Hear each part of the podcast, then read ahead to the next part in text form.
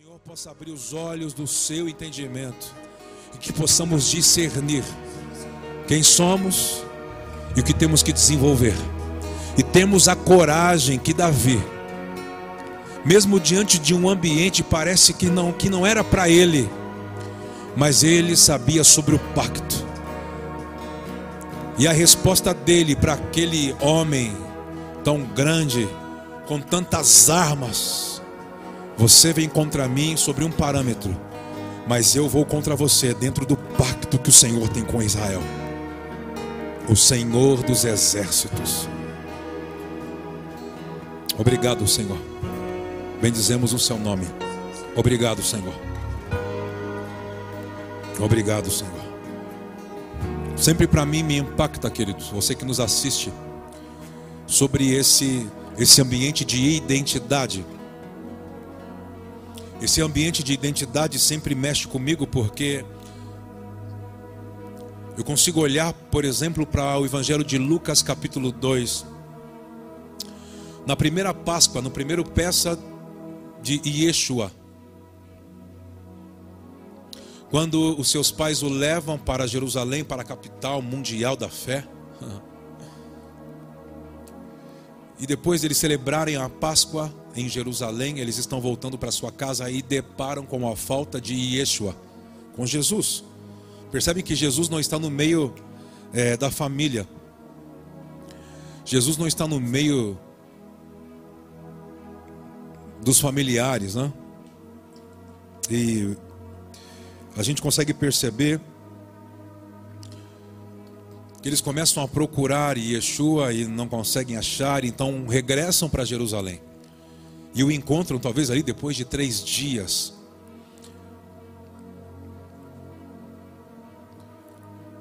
E nós vemos naquela cena que. Nós vemos naquela cena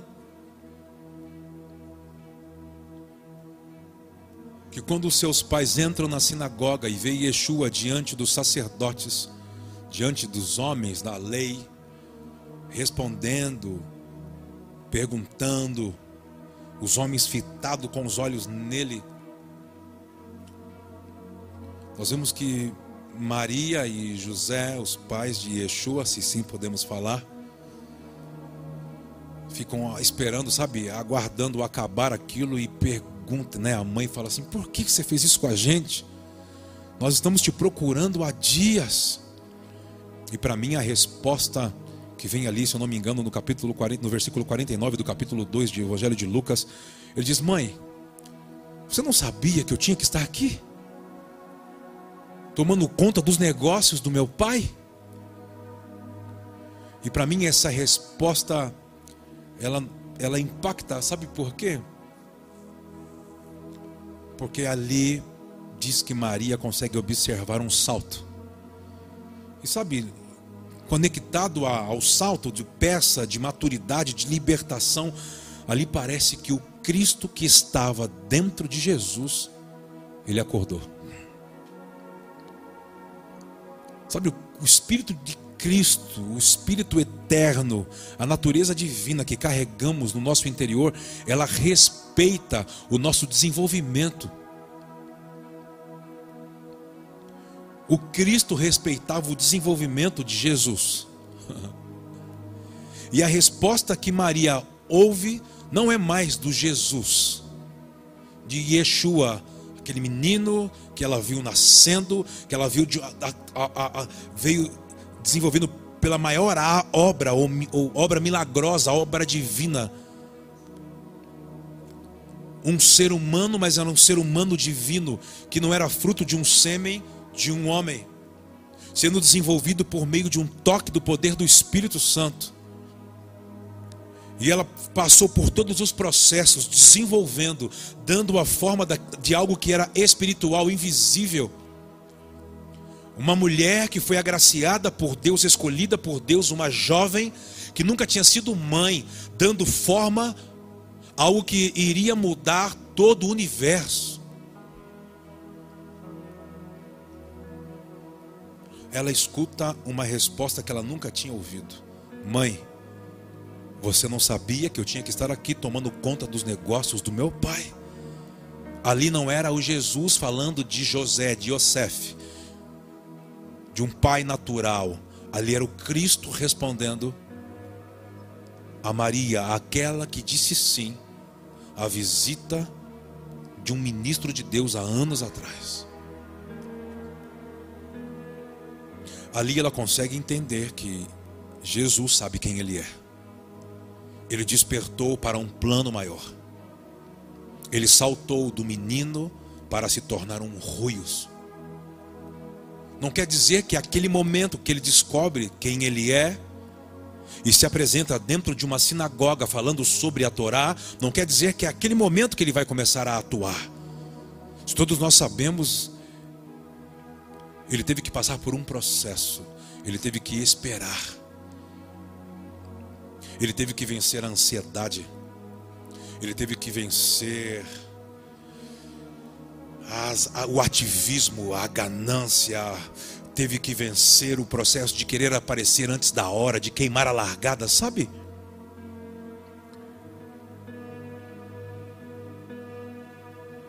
Passam-se 18 anos. E ele está ali no deserto sendo batizado por seu primo irmão João o Batista.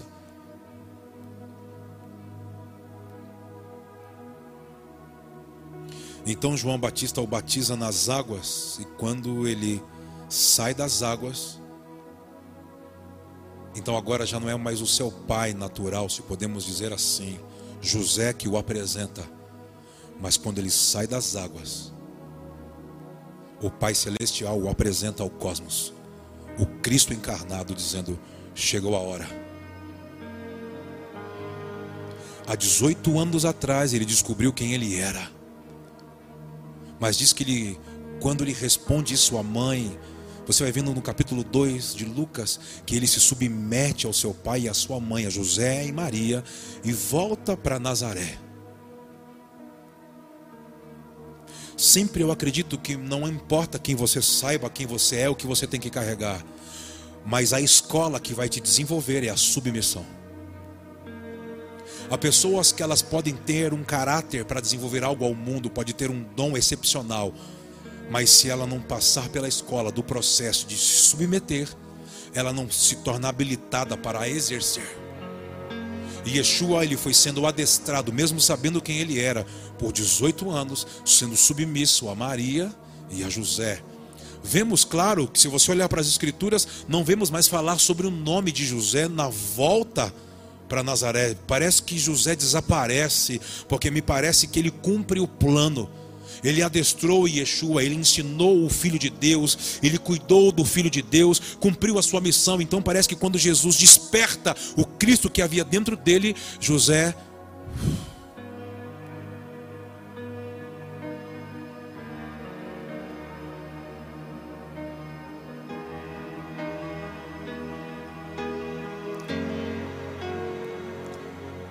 diz que Yeshua, Jesus, escuta uma voz: Este é o meu filho amado, em quem eu tenho prazer. E diz então que, como o Espírito, o Verbo de Deus encarnado e o Pai falam, se reúnem diante do cosmos, dizendo: Vamos iniciar o antes do Gênesis, o encontro marcado aquilo que estava pré-ordenado antes do que estava escrito em Bereshit, em Gênesis capítulo 1, versículo 1. Então diz que aquele que não usurpou ser mais do que Deus, mas foi se quebrando, foi tomando a forma da obra de Deus, se tornou criatura. Sabe, o maior desafio de um Deus é habitar dentro dessa casca que falamos, que chamamos de carne uma estrutura humana. Então diz que o Espírito estava sobre ele e encheu. E diz que a primeira volta da parceria entre ele e o Espírito foi o deserto. Um lugar inóspito, onde não tem toque de um ser humano, mas aonde diz que os espíritos estão lá, Satanás habita lá, as hostes malignas estão lá. Então diz que o Cristo encarnado foi para lá. Porque no jardim do Éden, Satanás foi lá. Adão não conseguiu proteger, não conseguiu guardar, não conseguiu legislar aquilo que, como ordem, Deus havia dado a ele. Exerça juízo segundo os meus princípios. Talvez o seu lugar pode sofrer ataques, ameaças de invasão. Proteja esse lugar. Ele não conseguiu exercer juízo, então a serpente entrou.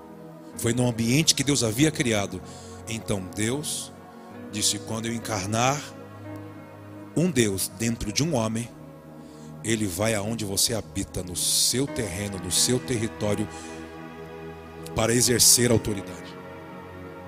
E Yeshua está 40 dias e 40 noites no deserto. Vence hostes malignas. Então se apresenta Satanás diante dele. E para mim a história começa sobre identidade aquilo que a serpente não conseguiu encontrar em Adão. Um homem criado em toda a autoridade. Então ele vem a Yeshua e faz uma pergunta: Você é quem eu acho que é? Você é o filho de Yahweh? Você é filho de Deus? Se você é, me prova, me demonstra que você é o filho de Deus encarnado. Porque há 30 anos atrás, Eu dizimei diversas crianças e eu acredito que o Filho de Deus, eu consegui cortar o futuro. Eu acredito que eu matei. Se ele estava na terra, eu matei. Então Yeshua se apresenta. Você está atrasado há 18 anos. Você tentou me achar como há muitos e muitos anos atrás você fez por meio de Faraó no Egito, tentando eliminar o futuro, você começou a matar as crianças. Eu quero te dizer que Deus faz por meio de um remanescente. Aqui estou eu, Satanás, encarnado no ambiente que você pode trafegar, mas eu quero dizer que você está atrasado eu sei quem eu sou há muitos anos. E não preciso comprovar para você o que sou por meio de exibição, de manifestação de poder. Porque eu não estou vivendo por uma necessidade como o homem vivia, ou não tenho uma ganância, o desejo, a curiosidade que o primeiro Adão teve de achar que iria ser sustentado por algo que lhe provasse da árvore do conhecimento. O que me sustenta é uma palavra que sai da boca daquele que me gerou, do meu Pai. Eu quero abençoar você que nos assiste.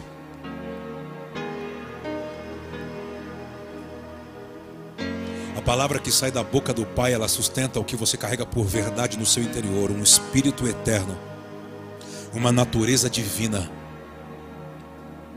essas palavras são espírito e vida, elas não estão limitadas a falar apenas com a sua necessidade momentânea, mas elas têm um propósito. Qual é o propósito e a sua finalidade? Desenvolver o que você carrega no seu interior, despertando o que está no seu interior, desenvolvendo o seu homem interior, mesmo que o homem exterior se corrompa a cada dia. Ah, o homem interior se renova a cada manhã. Eu abençoo você que o homem que você carrega no seu interior, que é o homem espiritual, é a sua espiritualidade, querido, é a natureza do próprio Cristo no seu interior. Se você morreu com Ele, ressurgiu com Ele, o Espírito Santo repousa sobre você, trabalhando no seu interior.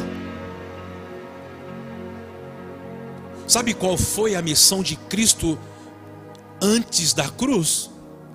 Quando ele sai do deserto, os anjos o servem.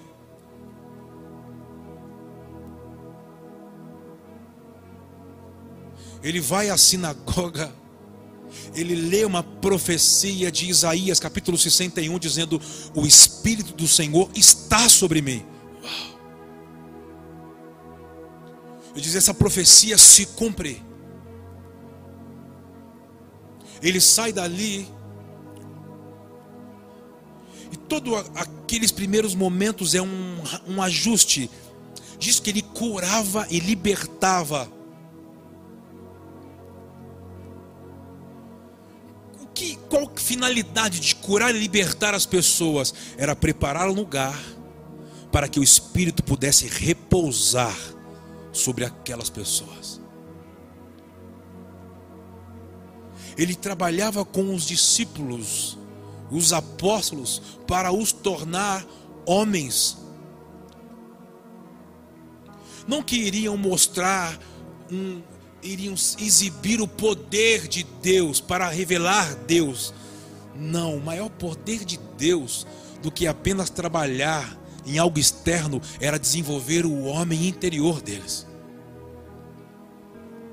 Quando olhamos para diversos daqueles homens, mas vamos falar sobre um homem em especial, o homem de início, um homem que trabalhava com peixe, com pães, com mel, um homem que o Senhor foi preparando o interior dele, quebrando as tradições religiosas, rompendo com uma mente, uma mente, sabe, viciada, liberando palavras diretivas, joga a rede para o lado correto, vai pescar com uma vara, vai pescar um peixe, vai atrás de um homem que carrega um cântaro de água, sempre desenvolvendo o que? A questão não era o que ele fazia, era o que ele fazia, mas o que desenvolvia no interior dele.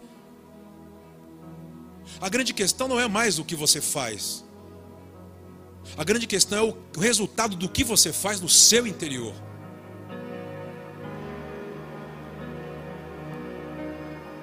Porque o que você faz, a intenção do que você faz por receber uma palavra de Deus, que seja uma consciência sacerdotal, que seja, ela tem que desenvolver você para que você entenda quem você é e porque quando você descobrir quem você é, você vai descobrir o potencial que, de Deus que você carrega. Quando você descobrir quem você é, o potencial que desenvolve em você, você vai entender sobre a autoridade, a habilitação que Deus te dá para você desenvolver o que tem que ser desenvolvido na terra, no mundo.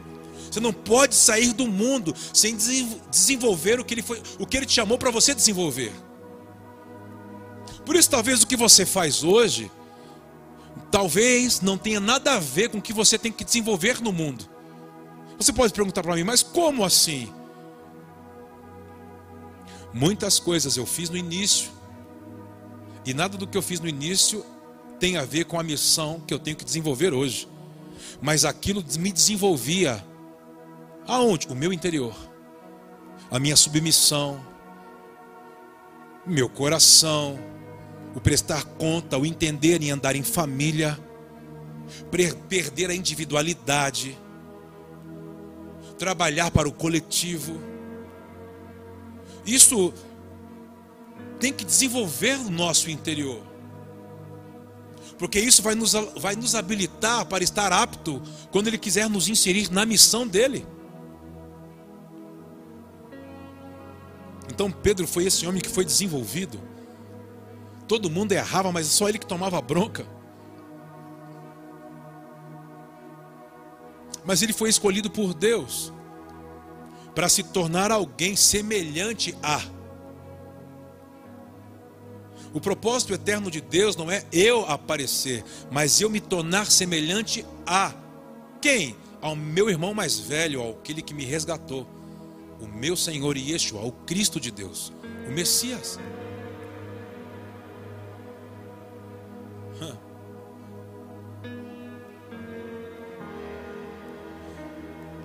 Esse processo de eu descobrir quem eu sou, às vezes as pessoas perguntam assim: quem eu sou? Ou outras, elas querem sempre fazer alguma coisa para Deus, porque parece que fazer alguma coisa para Deus traz um alívio, traz um refrigério, ou traz, faz ela esquecer das culpas. Mas essa é uma mentalidade pagã e escrava. Porque se a gente lembrar de Êxodo 19, 20. Quando eles saíram do Egito, chegou um momento que Moisés estava diante do Sinai, diante de Deus. E Deus diz assim: Olha, essa nação eu escolhi para ser uma propriedade peculiar minha. Eu sou o dono de toda a terra, mas eles serão meus. E eu vou eu vou trabalhar com eles, eu vou torná-los uma nação de sacerdotes, sacerdotes que governam, que saibam administrar, governar. E quando é, Moisés está replicando, passando isso àquela, àquele povo, eles falam assim: Moisés, tudo que você falar, a gente vai fazer. Mas Deus não mandou eles fazerem nada. Deus apenas disse: Eu os tornarei para mim uma nação de sacerdotes. O grande problema é que uma mente escrava, que eu sempre tenho que fazer para me sentir menos culpado ou perdoado, isso não tem nada a ver com a missão que Deus tem que desenvolver no meu interior. Isso não me, não me isenta de ter que fazer alguma coisa. Mas a grande questão não é eu fazer, é o que eu faço, como faço e o que aquilo me desenvolve. Porque se aquilo que apenas eu tenho uma mentalidade de fazer não me torna para Ele, eu tenho que parar de fazer. Por isso que Yeshua ia tirando alguns homens da sua atividade. Sabe por quê? Porque a atividade não trabalhava o homem interior. Só viciava a mente deles para que eles pudessem trabalhar dentro de uma mentalidade mundana, dentro de um curso do mundo, que eu tenho que trabalhar, dar a minha vida para ter um recurso para pagar a conta que eu fiz, e assim eu vou continuar trabalhando e me torno um escravo. E aí, quando Yeshua veio falando sobre um reino, que reino?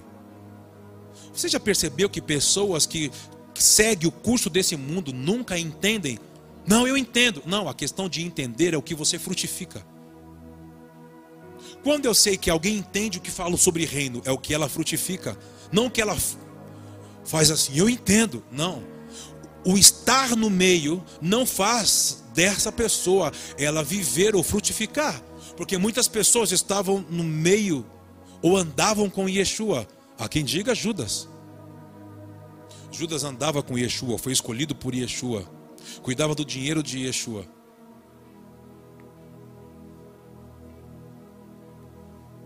mas não era desenvolvido. Por quê? Porque ele não estava disposto a abrir mão da sua forma de pensar. Para mim, eu fazer coisas não vai me levar a lugar algum, mas como eu faço as coisas, isso pode estar desenvolvendo o meu interior. Então Yeshua ia tirando as pessoas dos seus afazeres. Assim foi com Pedro, Assim foi com todos os homens, com João.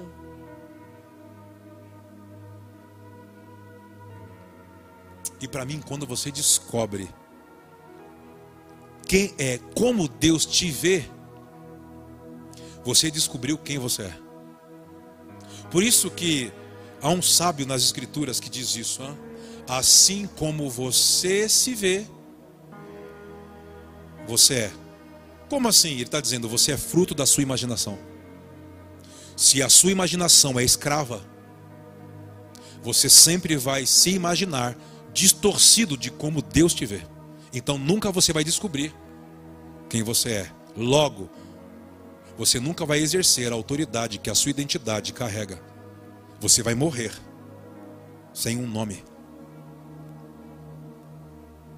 Nas escrituras nós vemos pessoas que eles não tiveram nomes.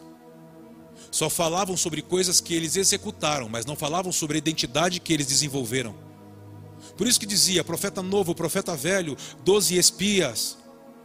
Foram pessoas que não conseguiram chegar a uma medida que Deus gostaria que eles chegassem para descobrir como Deus os vê. Lembra dos doze espias? Mas dos doze, não vamos ser injustos com Josué e Caleb. Mas vamos falar sobre os dez.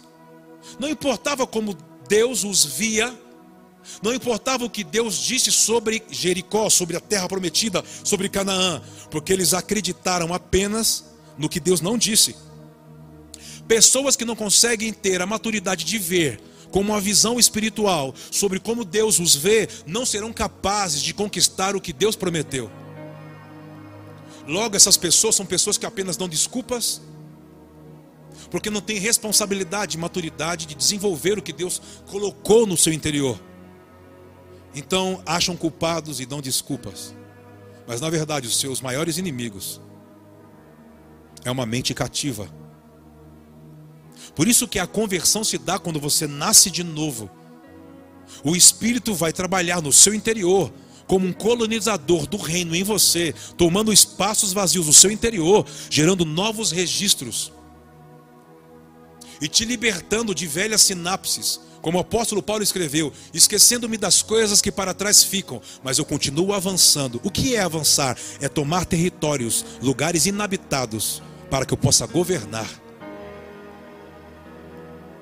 Então eu acredito que a libertação se dá quando eu tenho coragem de abrir mão, deixar. Você sabia que o princípio de deixar, largar e pegar é o mesmo?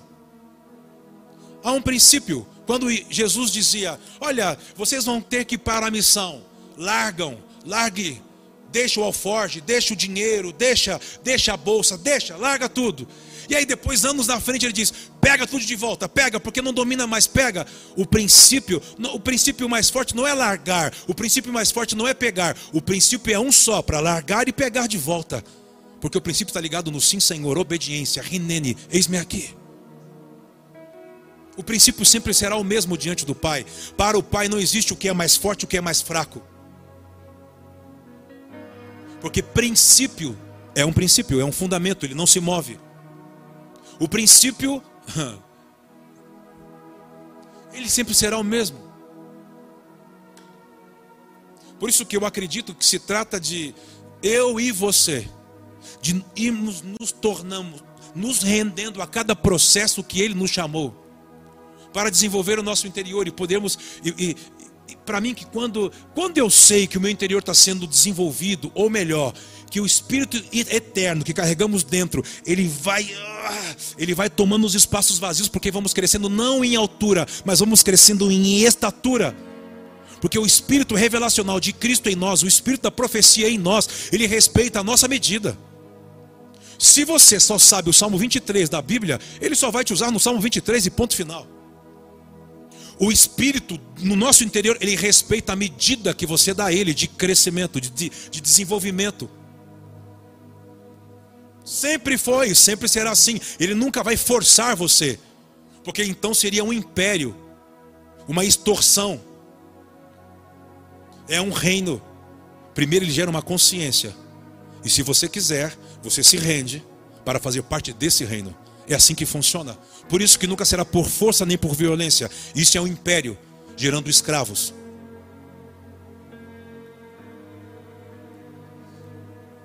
Um reino, ele trabalha em você. E você começa a servir por amor. E aí você já não se torna um escravo. Do reino você se torna um embaixador. Um representante do reino. Você representa algo que é maior do que você. É como um embaixador de uma nação que está em outra nação. A sua relação é uma relação diplomática. Hum? Ele tem autoridade, ele representa uma nação dentro de outra. Ele tem toda a autoridade. Ele foi habilitado para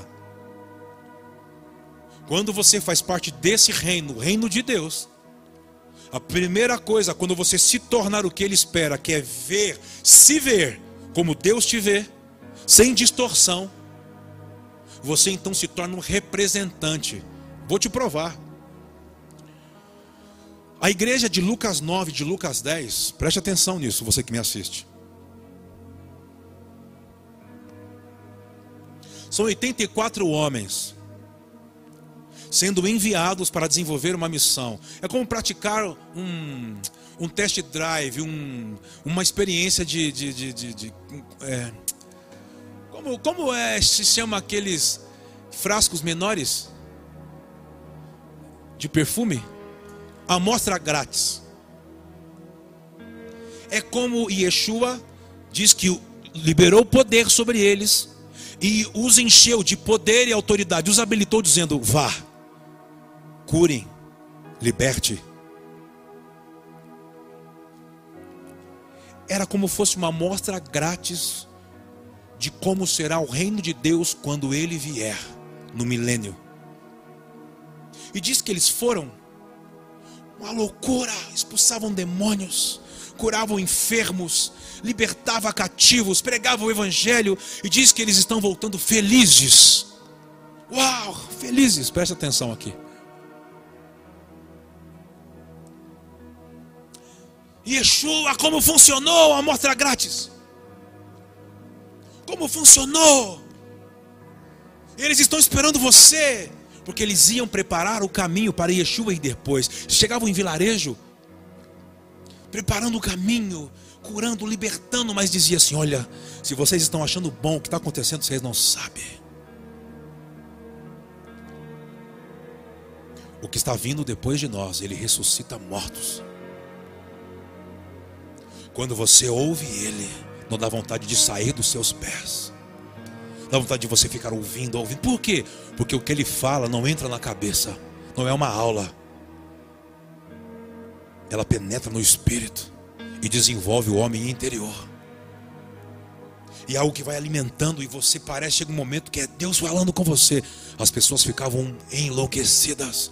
Cadê ele? Nós queremos o produto principal, se podemos falar assim. Não queremos mais a amostra grátis, nós queremos o produto, a origem. Diz, calma, ele está chegando. Então eles voltavam, Yeshua foi uma loucura. E Yeshua disse assim: preste atenção, eu nunca mais esqueço. Não se alegrem, porque os demônios vos submetem. Porque enquanto vocês estavam indo submissos a uma palavra, eu estava sentado aqui nesse monte e vi Satanás sendo deslocado. Ele caiu. E o que é isso? Vocês então, como representantes desse reino, vocês iam ocupando os lugares, avançando. E as portas do inferno não, poder, não podem mais conter o avanço do reino por meio da igreja e vocês iam tomando espaços vazios, mas não se alegrem, porque os demônios vos submetem. Alegrai-vos, porque o vosso nome está sendo escrito nos céus. O que é isso? Quando alguns reis tomavam lugares e traziam despojos, traziam os homens de autoridade de governo como triunfo, para outro lugar, eles colocavam um pregão em um lugar bem visível. E nesse pregão, sabe? Tinha uma uma legenda, um texto. Sabe qual era o texto? Este que vos era rei, o governador, perdeu a autoridade, está cativo. Porém, a partir de agora, quem governa vocês é fulano de tal. Que fulano de tal? Quem sabe quem é, descobriu como Deus os vê. Então agora tem autoridade para tomar lugares e espaços vazios. E o inferno não pode mais ficar lá. Por quê? Porque o reino de Deus chegou. Qual é o sacerdócio que foi desenvolvido em um povo que sai de escravidão e vai para receber uma mensagem do alto? Eu vou fazer de vocês um sacerdócio que proclama quem eu sou. Não é a música que cativa, são os cânticos que vocês proclamam o quem eu sou. Salmos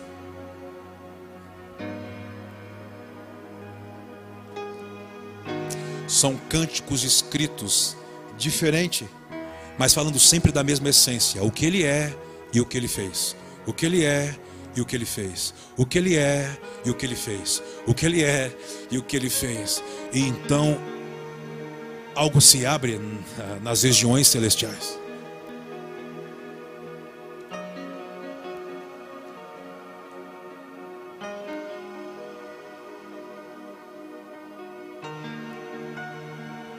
Então os discípulos começavam a entender o Senhor está dizendo que os nossos nomes estão sendo escritos como homens que vão governar um, esse território. Ele diz: é sobre isso que eu vim trabalhar no interior de vocês. Porque vocês vão desmontar estruturas de pensamento que estão sobre os ares, quando vocês se renderem a uma palavra que desenvolve o interior. E quando isso desenvolver o interior, eu vou abrir os olhos e o entendimento de vocês, para que vocês se vejam como o meu Pai os vê. E quando isso acontecer, eu lhes darei um nome. E quando eu lhes der um nome, eu lhe darei autoridade. E aonde vocês pisar, ninguém poderá resistir. Então os demônios irão sair daquele território. Então vocês poderão curar as pessoas psicossomaticamente, na alma, libertá-los nas emoções, na carne, fisicamente. Vão fazer aqueles que não conseguem ver enxergar, aqueles que não ouvem ouvir, aqueles que andavam em tristeza ser felizes ter alegria da salvação e não mais em coisas. Eu quero abençoar você, sacerdote. Homens e mulheres que têm uma consciência sacerdotal, que dominam o seu interior, os seus impulsos, os seus desejos, não por sua força, mas entregam a sua fraqueza a quem é mais forte, e na sua fraqueza nasce a força de Deus. Diga ao fraco: Eu sou forte no Senhor. Eu quero abençoar você. Proclame quem Ele é e o que Ele faz.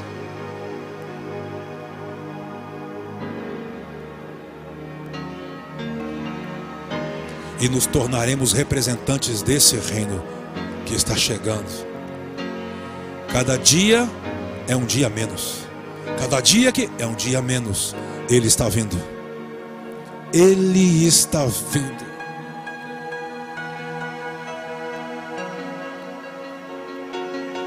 Por isso, descubra quem você é o mais rápido possível.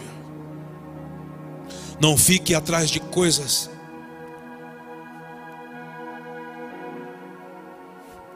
Deixe ele ser encontrado por você. Vá atrás dele. Vá atrás dele. E ele se deixará ser achado por você. E quando você encontrá-lo, ele vai mudar a sua perspectiva de mundo, a sua visão. Ele vai colocar fogo nos teus olhos. E você terá zelo em cumprir a missão de Deus por meio da igreja. E aí não tem mais nada a ver com o Kleber, com a Joana, com a Maria, com o Pedro. Tem a ver com o nome que só ele sabe que está escrito numa pedrinha branca.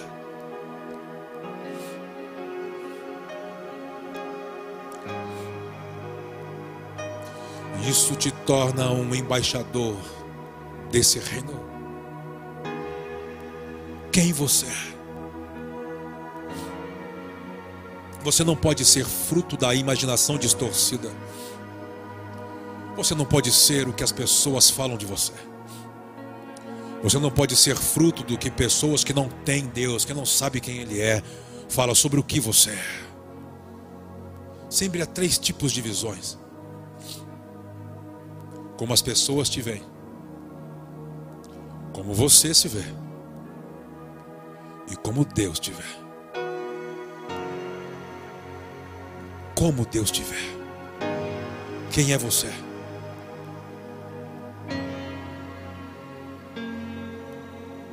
Quando você olha para alguns momentos específicos da movimentação de Yeshua,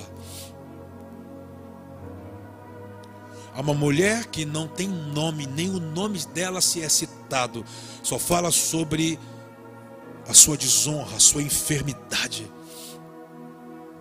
E ela ficou mais de 12 anos debaixo desse jugo de fluxo de sangue. Mas ela sabia quem era Yeshua e o que ele carregava. Ela, como mulher, dentro de uma cultura machista, Ela não podia estar em uma aglomeração de muitas pessoas, aliás, onde estivesse muitos homens. Mas ela se disfarça e algo faz ir atrás dele. E ele, em meio à multidão, meio muitas pessoas, em meio várias horas, parecia que ele queria se deixar ser achado por essa mulher. Parece que as pessoas empurravam ele para ele ir mais rápido e ele parava e disfarçava. E parece que se, sabe, percebia por que você não chega logo. E ela, cheio de anemia, perdendo vida pelo caminho, ia tropeçando, parava, que pensava em desistir, mas alguma coisa atraía ela para ele. Sabe quando você vai descobrir quem você é? Quando você alimentar o que está dentro de você com sede e fome o atraindo para Ele. Porque quando você chegar nele, Ele tocar em você, Ele vai transformar algo comum em algo extraordinário.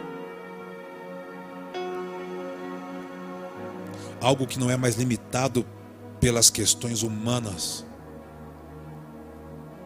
Quando ela tocou no talito, da forma que ela tocou, ela conseguiu tirar dele virtude. Não é o que você faz, como você faz.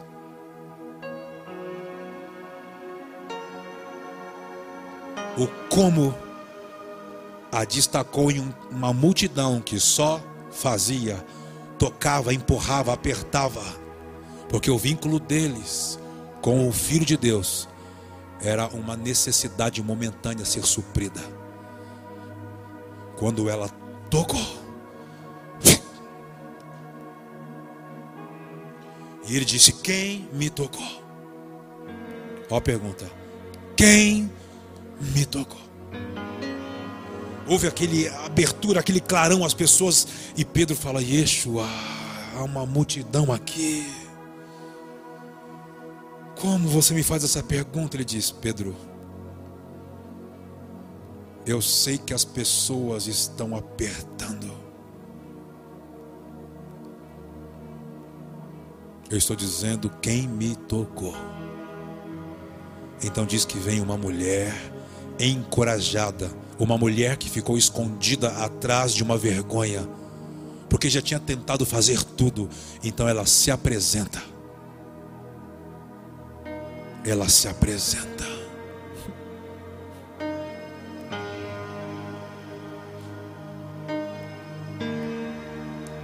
Sabe, a voz que está vindo sobre as nossas cabeças nesses dias é: quem vai ter coragem de se apresentar?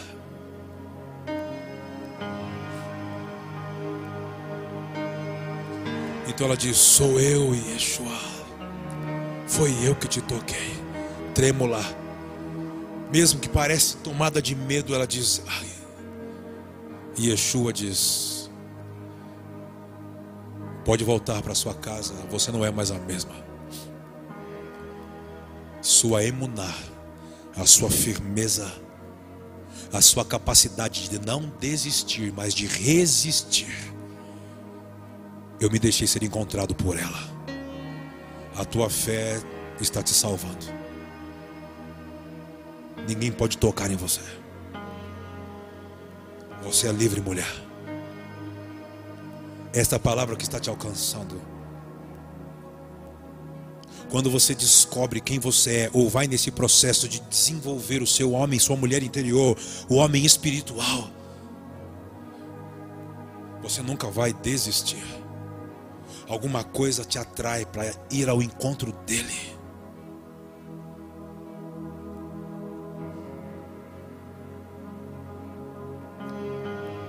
Todas as pessoas que tinha problema com a sua identidade, quando encontrava com ele, era como um espelho. Ele dizia: Não, você não é isso, você é isso. Como? Mas como? Eu sempre me olhei e me imaginei dessa forma. Ele diz: Enganaram você, era um blefe. Eu sou a verdade que te liberta. Veja como você realmente é. Você é filha. Você é filho. Você é meu irmão. E eu vim para resgatar a sua identidade, porque eu vim resgatar você para a família.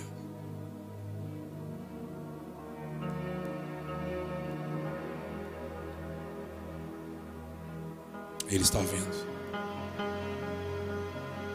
Ele está vindo buscar o que parecia estar perdido. E a primeira coisa que ele vai despertar até que ele chegue é como os céus te enxergam. Por que comigo? Sabe aquelas perguntas? Por que comigo? Por que assim? Por que, que parece que é mais difícil? Não é mais difícil. Porque Ele está quebrando a casca, Ele está te golpeando, para que a casca que foi criada se rompa. E o Cristo nasça, desenvolva, o Cristo cresça, que está dentro de você. Cristo em vós. Se Cristo estiver em vós, há uma esperança que vai revelar a glória. O que é a glória? A autoridade que estava nele, que ele nos deu por meio do plano de redenção.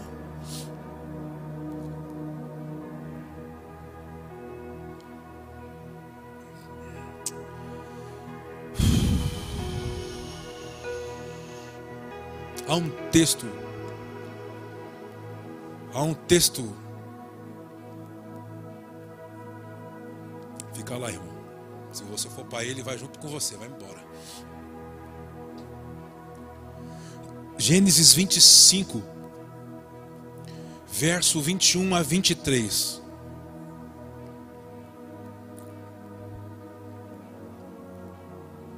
Gênesis capítulo 25, queridos.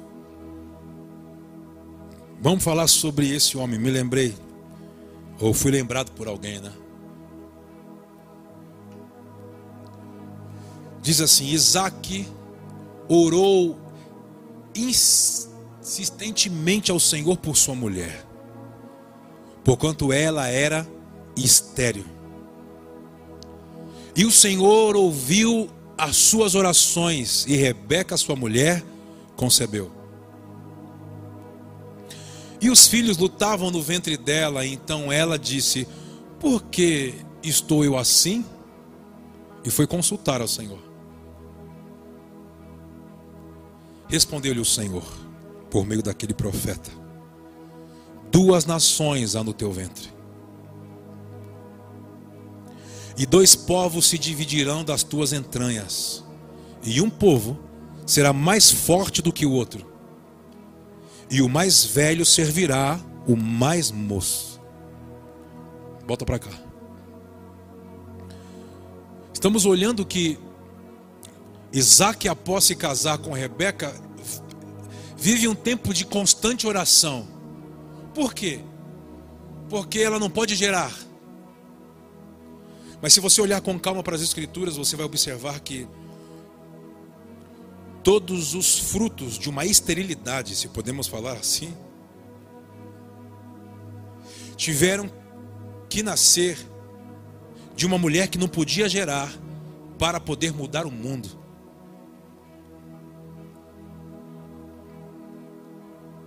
Porque só assim poderiam ver um toque de Deus. Porque todas as mulheres que tinham essa questão da esterilidade, sempre tiveram uma profecia antes da criança nascer, ou se, antes dela estar sendo gerada no ventre. Porque é a palavra que ativa.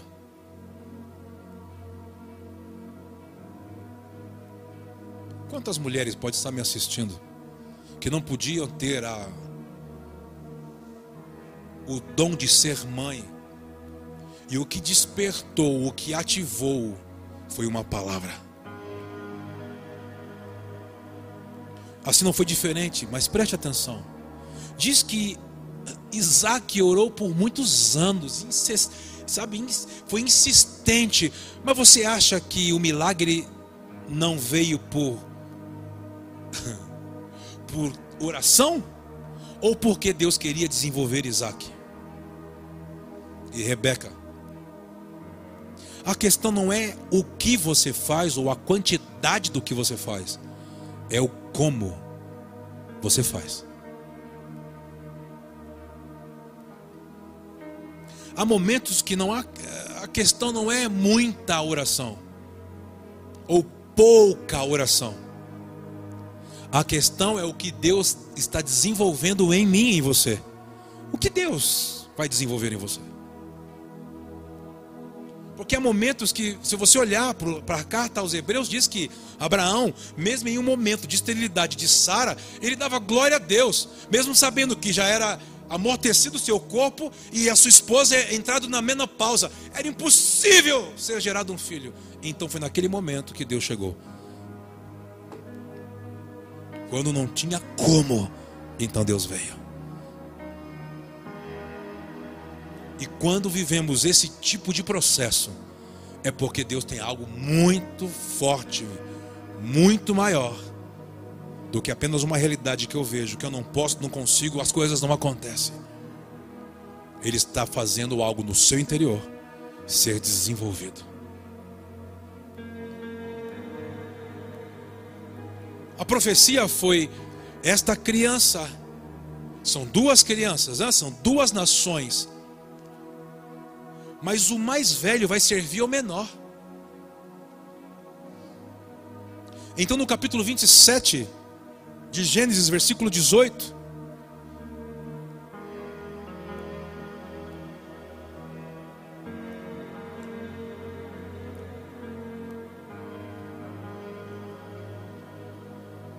as crianças nasceram. Você sabe da cena Parece uma coisa estranha. O primeiro nasce peludo, Esaú, vermelho, ruivo. E aí quando tira o primeiro, o outro sai com a mão no calcanhar. Jacó. E você vê a vida inteira, preste atenção.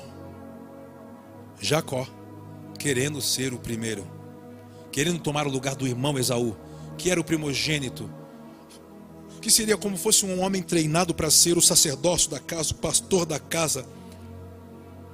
Mas as escrituras dizem que Esaú sempre foi um profano, nem, nunca teve um sentimento de temor a Deus. Tratava das coisas de Deus como fosse qualquer coisa. E vemos sempre Jacó que ficava em casa, mas com a sua mãe Rebeca. Esaú ficava para fora com seu pai Isaac, se tornou um grande caçador. E vemos sempre Jacó tentando mover algo, porque ele não sabia o que era aquilo que ele sentia dentro. Quando você não consegue distinguir o que move o seu interior, você às vezes toma atitude precipitada, vai para um lado achando que é para aquilo, de repente faz algo e se frustra porque não sabe o que de fato está movendo o seu interior. Então, nós vemos algumas fases na vida de Jacó. Lembra? Um dia Isaú chega da caça, está muito faminto. Ele sente um cheiro, porque Jacó sabia cozinhar muito bem. Tava, tinha feito um guisado. Ele fala: Massa, me dá. Ele diz: Eu só. Eu só dou acesso a você. É isso que eu fiz. Se você me vender o seu direito de primogenitura. Ele me, isso eu não uso para nada, Jacó. Isaú dizia: Tô, o que, que você quer que eu faça? Quer que eu ore por você? Quer que eu te abençoe? Tô, é seu. E disse que ele comeu e levantou e foi embora. Hebreus fala isso. E Jacó falou: eu acho que eu tenho esse. E há um dia, Jacó já é velho. Depois estude quantos anos Jacó tinha. Quando a sua mãe vem a ele e diz assim: O seu pai já está velho, já está praticamente cego, Esaú. E ele quer abençoar, impartir um espírito de profecia que recebeu de seu avô Abrahus. Ele pediu uma caça para o seu irmão. E diz que Rebeca arma e fala: Eu vou preparar o que seu pai pediu, e você vai se transvestir do seu irmão, vai vestir as roupas do seu irmão, vai se disfarçar com pelo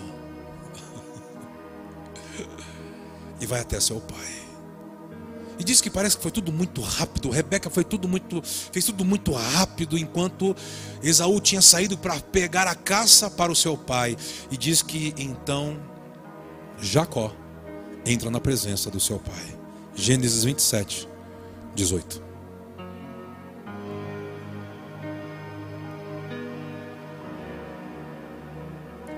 E veio Jacó a seu pai e chamou: Meu pai. E ele disse: Eis-me aqui. Quem és tu, meu filho? Respondeu Jacó a seu pai: Eu sou Esaú, teu primogênito. Tenho feito como me disseste. Levanta-te, pois, senta-te e come da minha caça, para que a tua alma me abençoe. Perguntou Isaac a seu filho: Como é tão depressa achaste, meu filho? Respondeu ele: porque o Senhor, teu Deus, mandou ao meu encontro. Então disse Isaac a Jacó: Chega-te, pois para que eu te apalpe e veja se és meu filho Esaú mesmo ou não.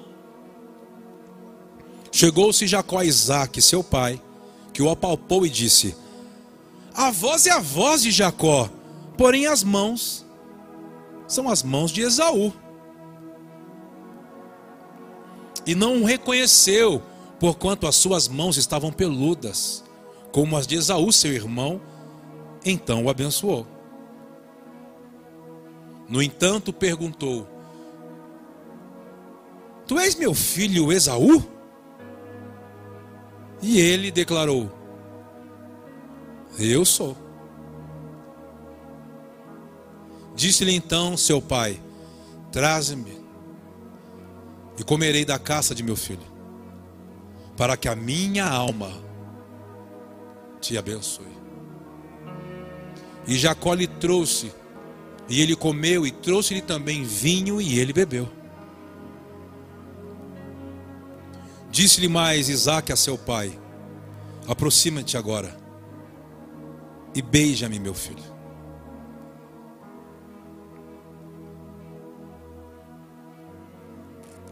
E ele se aproximou e o beijou.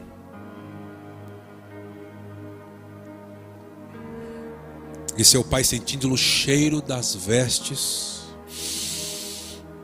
o abençoou. E disse: Eis que o cheiro de meu filho é como o cheiro de um campo que o Senhor abençoou. Que Deus te dê. Olha a benção aí, meu irmão. Do orvalho dos céus. E dos lugares férteis da terra.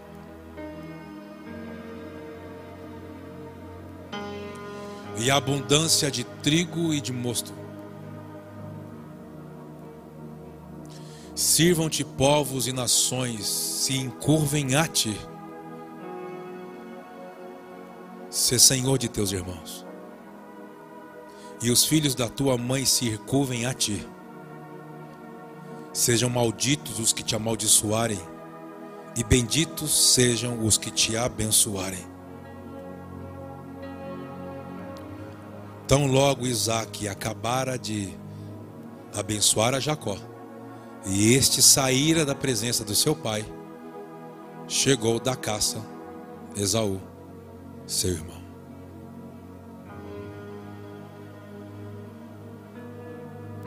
Vemos a bênção de Isaac sobre seu filho Jacó, que se passa por seu irmão Esaú.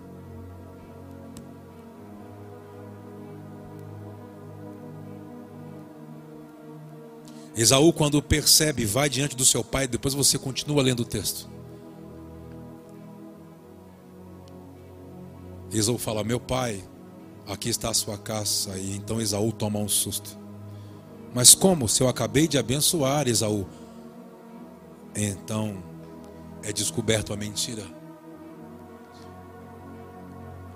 E Jacó tem que partir da casa do pai porque Esaú quer matá-lo.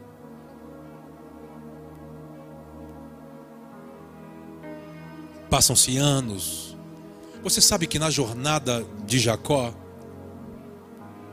ele chega a um lugar chamado Luz, a um território. Ele está cansado, já está anoitecendo. Então ele pega uma pedra como travesseiro e fecha os olhos para dormir, para descansar e de repente os olhos se abrem. E ele vê uma escada.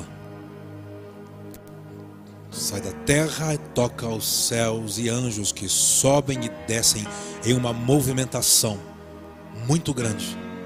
Não são um, dois, três anjos, porque ali é um portal. Um portal que o seu avô se movimentava. Era um portal que o próprio Yeshua, junto com dois anjos ministradores, um dia desceram para almoçar com seu avô para julgar uma cidade que havia o sobrinho Ló de Abraão naquele lugar. Era um portal, era uma movimentação espiritual.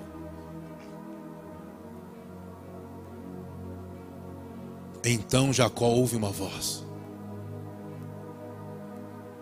E Jacó diz: Uau, esse lugar é terrível. Porque Deus sempre esteve aqui, Ele estava aqui, eu não percebi.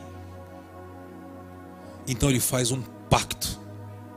Sempre você tem que ter percepção de lugares, que podem ser lugares que o Pai te atrai, que pode mudar quem você é e pode revelar o que você tem que desenvolver. Mas esses lugares só se movem com, por meio de pactos. Então diz que ele acorda, pega um azeite, e deita sobre uma pedra e diz: Se o Senhor me levar.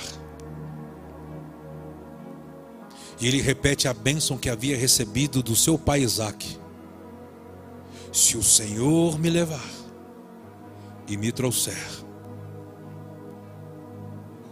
eu tenho um pacto contigo. Eu vou dizimar, eu vou te honrar eu vou te adorar. E os céus parece que só ouvia, só observava. Então Jacó partiu e aquele lugar chamou-se Betel. Sempre lugares de pacto, há uma nova identidade que é dada ao lugar.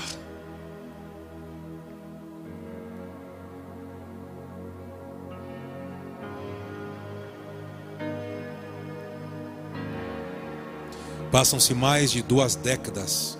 Jacó é enganado, engana, Jacó prospera,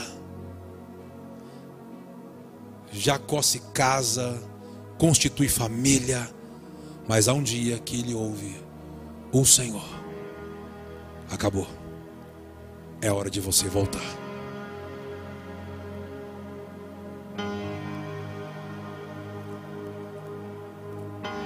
Chegamos em Gênesis capítulo 32, verso 22.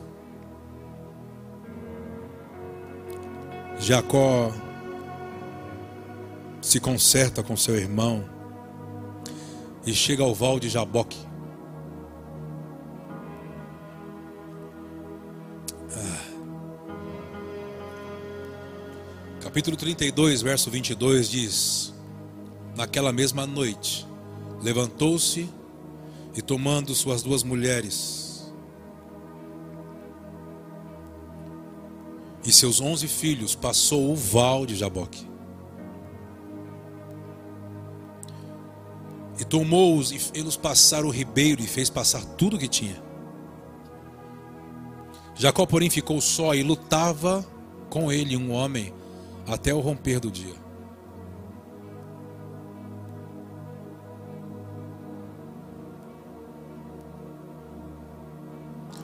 Quando este viu que não prevalecia contra ele, tocou-lhe a juntura da coxa e se deslocou a juntura da coxa de Jacó enquanto lutava com ele.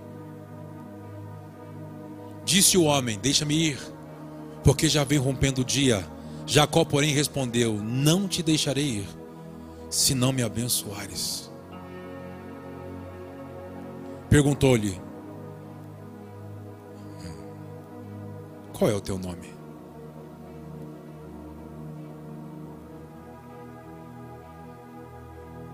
Volta para cá.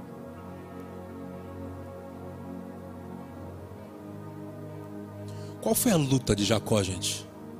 Sua vida inteira. Querer ter o que o irmão tinha, querer o lugar que o irmão ocupava. Porque de fato ele talvez não sabia até ali a profecia que ele carregava quando estava no ventre de sua mãe. Que um profeta disse: Há duas nações no seu ventre, Rebeca. Quando nascerem, deles sairão nações. Eles terão que desenvolver potencial em pessoas. Mas lembro-me que o segredo está sobre o segundo e não sobre o primeiro. Eu não sei se Rebeca sabia ou não sabia, o porquê não falou. Ela só tentava armar, talvez porque aquela profecia a assolava. Ela sempre lembrava da profecia. E via a sede de Jacó, querendo a primogenitura, querendo o primeiro lugar. Sempre nós podemos estar lutando por coisas, porque não sabemos quem somos. Desejamos coisas porque não sabemos o que somos. E essas coisas podem nos atrasar ou nos corromper, nos distorcer de, de quem verdadeiro somos. Então, aquela pergunta, depois de anos, foi a mesma pergunta no dia que ele estava com a caça e estava disfarçado com a roupa do seu irmão e com a pele daquele cordeiro. Porque foi a mesma pergunta que o seu pai Isaac perguntou: Quem é você? Não tem como nos tornarmos o que Ele nos chamou para, se não largarmos uma vida de mentira. Se não tivermos dispostos a deixar coisas que não não cabem, não se encaixa nessa nova realidade, numa nova estação que ele está tentando inaugurar. Veio a pergunta: quem é você? depois de uma simulação de luta, você acha que um ser espiritual não tinha mais força do que um ser humano? Era um ambiente criado, era um encontro programado, era uma agenda. Sempre haverá um dia que ele já marcou, é um dia, é um propósito. Talvez seja hoje você que está nos assistindo. Amanhã não é maior do que hoje. Ontem já passou, não é maior do que hoje. Se hoje ouvirdes a voz do Espírito Santo, não endureçais o vosso coração. Era uma armadilha para Jacó. Tem coisas que Deus simula e nos deixa pensar que, e na verdade Ele já nos fisgou e está nos levando para Ele.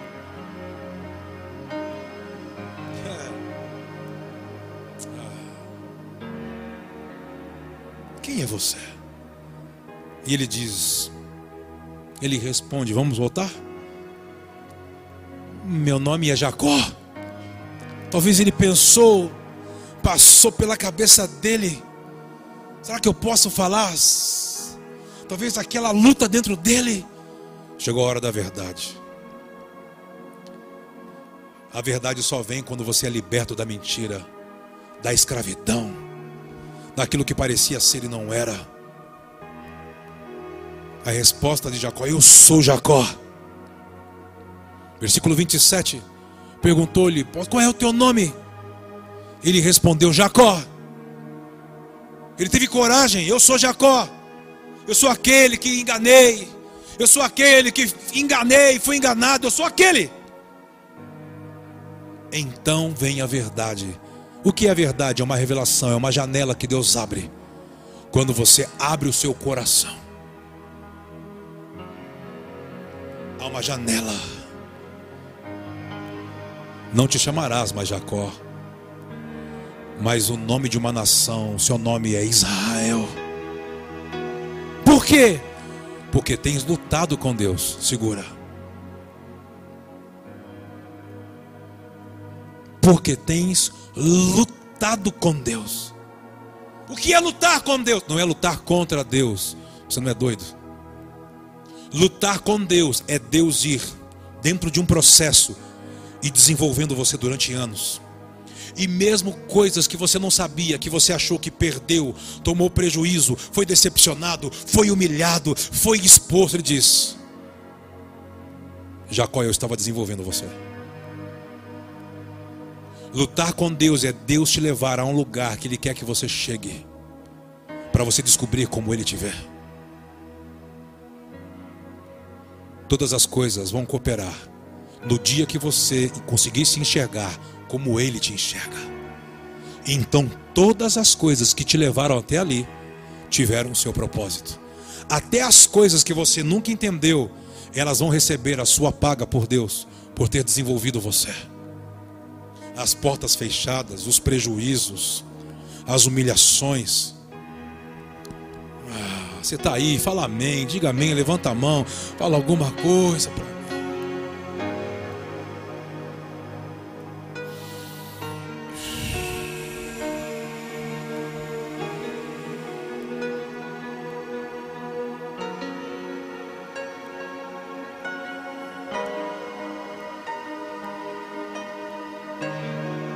Deus está desenvolvendo você.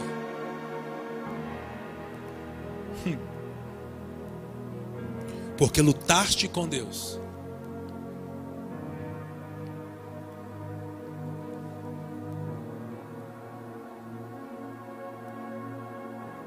Nenhum homem vai poder resistir você na terra, Israel. Sabe que, em outras palavras, o que ele estava dizendo? Ninguém nada, lugares, príncipe dos ares, potestades, principados, nada poderá te resistir a partir daqui. Porque você me abençoou? Não, porque nós te demos o seu verdadeiro nome. Não é a oração, é o nome. É a identidade que é construído por meio do nome. Lembra quem ele disse isso? Um dia. Depois você lê com calma. Josué capítulo 1, versículo 5. Lembra disso? Josué está mal. Porque Deus havia tirado da terra, já fazia 30 dias que eles estavam chorando o luto de Moisés. Havia uma opressão sobre o povo de Israel. Mas Deus havia já transicionado o que? Oséias para Yoshua, para Josué. Deus não apenas mudou o nome, Deus deu uma nova identidade. enquanto ele estava naquela crise de identidade, veio um anjo, veio um profeta e disse: Não chores, Moisés já está morto. Não é hora mais de chorar por ele. É hora de se levantar e o Roshua.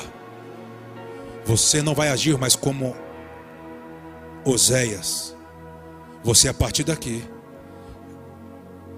é Josué. Deus vai salvar por meio de você. E sabe o que vai acontecer? Josué capítulo 1, versículo 5. Depois você lê com calma na sua casa, mas eu quero ler apenas esse verso. Ah, ele está aqui. Ele está aí. Ele está, Ele é.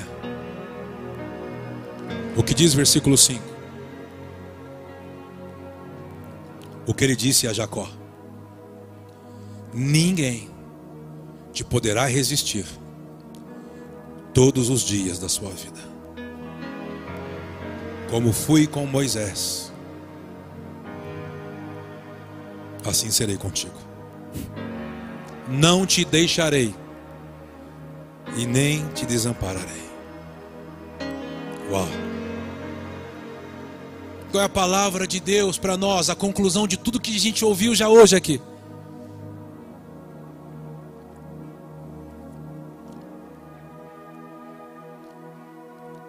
A fase do aperfeiçoamento. Sabe a fase do aperfeiçoamento? São as fases das das lutas, das perseguições, das angústias. Sabe aquela fase? Eu queria ler um texto com você. Será que eu consigo achar? É Romanos. Eu não lembro se é capítulo 8, versículo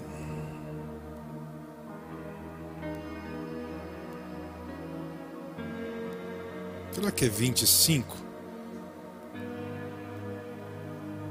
35. Romanos capítulo 8, versículo 35. Sabe as ferramentas que os céus usam para nos aperfeiçoar? Olha o que diz a carta aos Romanos. Quem nos separará do amor de Cristo?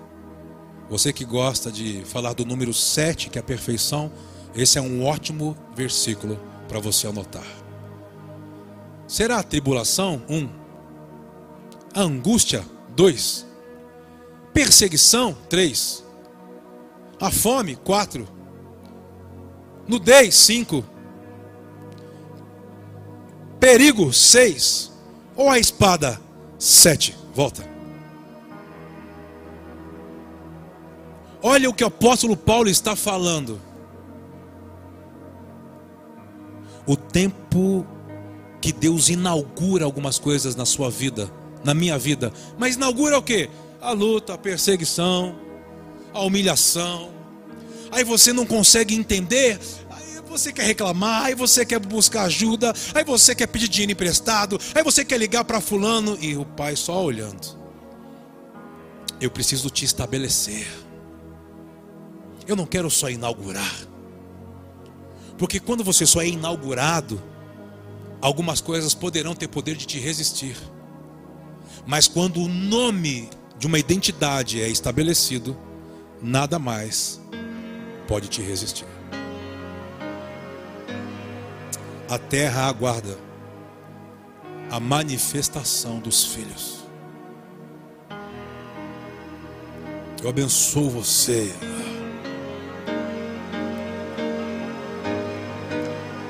Deus estabeleça uma identidade, um nome, e possa fazer você enxergar como Ele te vê.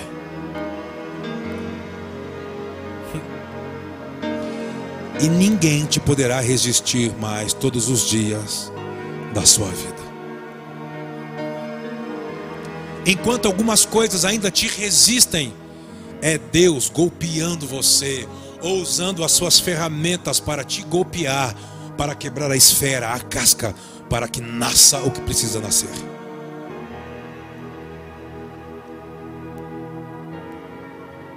Busque Ele, se renda a Ele, até que Ele se deixe ser encontrado por você. Então você terá compreensão de propósito. Porque a identidade sempre estará ligado ao que você tem que cumprir. Eu abençoo você. Josué foi um homem que, quando entendeu isso, Deus se revelava a ele de uma outra forma que não era da mesma forma a Moisés. E sabe o que aconteceu? Ele treinou pessoas, marcou pessoas perseguia a presença e foi tomando territórios. Foi crescendo e ninguém podia resistir. E qual foi a única coisa que Deus disse a ele? Como uma ordem. O segredo é, Josué, medita na minha lei, de dia e de noite. E não precisa temer, tenha coragem. E vocês irão avançar. Não temas. Tenha coragem.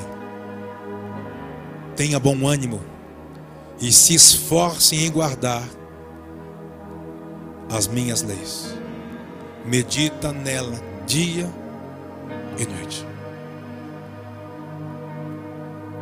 E você irá avançar. Eu abençoo você em nome de Yeshua.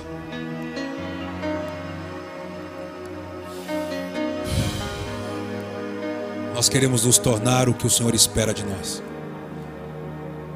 tendo responsabilidade de responder no momento exato e no momento oportuno, e ter compreensão do que carregamos, do que temos que desenvolver, chegando a uma verdade